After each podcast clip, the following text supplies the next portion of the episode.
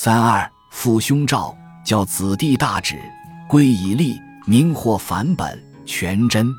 究竟在源于天性的父子相亲孝爱之情外，庄子理想亲子关系的可贵之处为何？到直篇中，假孔子之口，为柳下记曰：“夫为人父者，必能照其子；为人兄者，必能教其弟。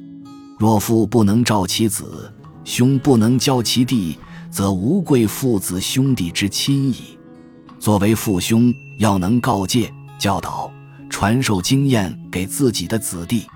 这是父子兄弟关系珍贵所在。”是理想亲子关系中不可或缺的一环。倘为人父兄没有尽到身为长者应尽之义务，无法照教子弟，那便失去父兄所以为父兄的可贵之处。然值得追问的是，在父必照子，兄必教弟的过程中，薪火相传的究竟是什么样的内容？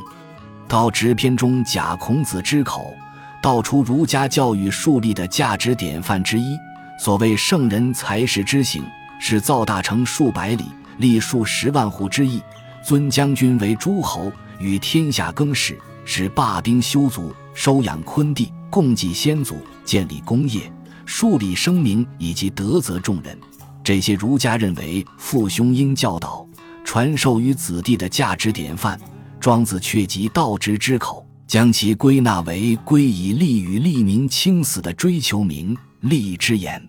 利莫大于天下，但就连尧、舜、汤、武等明主圣君，其后裔尚且无立锥之地，甚至绝灭无传。到直篇本此指出，世间的荣禄富贵，皆系有待于外，侥幸而得，随时都有落空失去的可能。而孔子所倡的文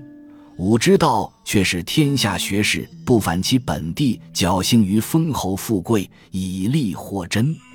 道之平易的另一类，为先秦儒家推崇效法的典范人物——贤士、忠臣，如伯夷，叔齐推却君位，隐居山林，最后却因不愿食周粟而饿死于首阳之山，骨肉不葬；又如以忠义著称的比干。却被纣王剖心而死，虽因气节流芳百世，却连自身性命都无法保全。由此可见，不论是归以利益或利民轻死，成就保全的都是身外的利益或名声，而忽略了自己的心身性命。从道直篇评述这些才是圣人、贤士、忠臣之言，如以利或其真，非可以全真。强反其情性，不反其本，不念本养寿命，不悦其志意，养其寿命等，可知道直篇树立的价值典范，当为不以利或其真，可以全真；不强反其情性，反其本与念本养寿命，悦其志意，养其寿命。就个人生命而言，反本是将生命从对外在工业名利的执着中抽身归返。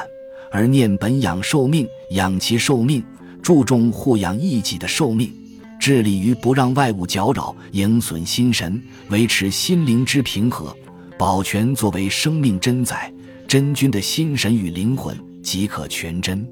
庄学中的返本全真，就个人而言，是生命的保全与心灵的养护；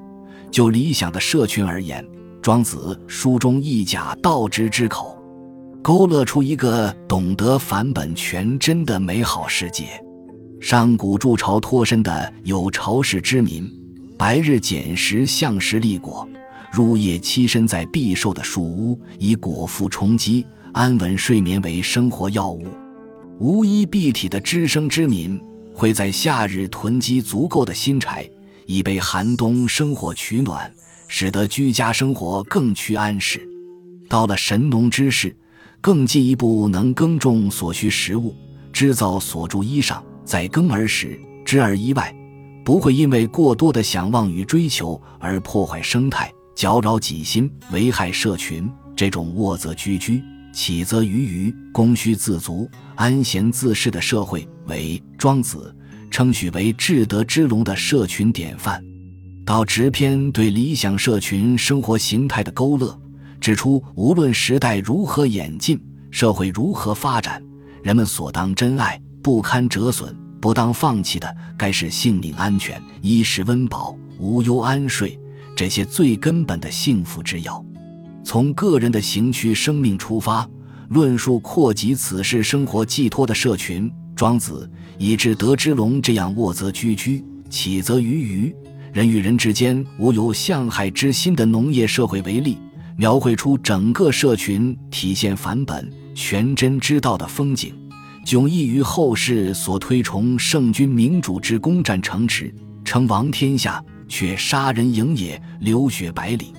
庄子寓言于道直，说明不论是个人此世有限的生命，或是此身寄托的社群理想的典范，都当涵括乐其志意，养其寿命，而不与凡本全真之道相违。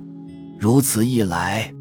便不会因追逐身外的利益或名声而折损自身的生命与心灵，而能循着保身、全生、养亲。近年的进步层层推扩，保全长养一己、亲人乃至人际社群网络中所欲生民的生命与心灵，这正是在复辟赵子的亲子传承中最根本也最重要的价值。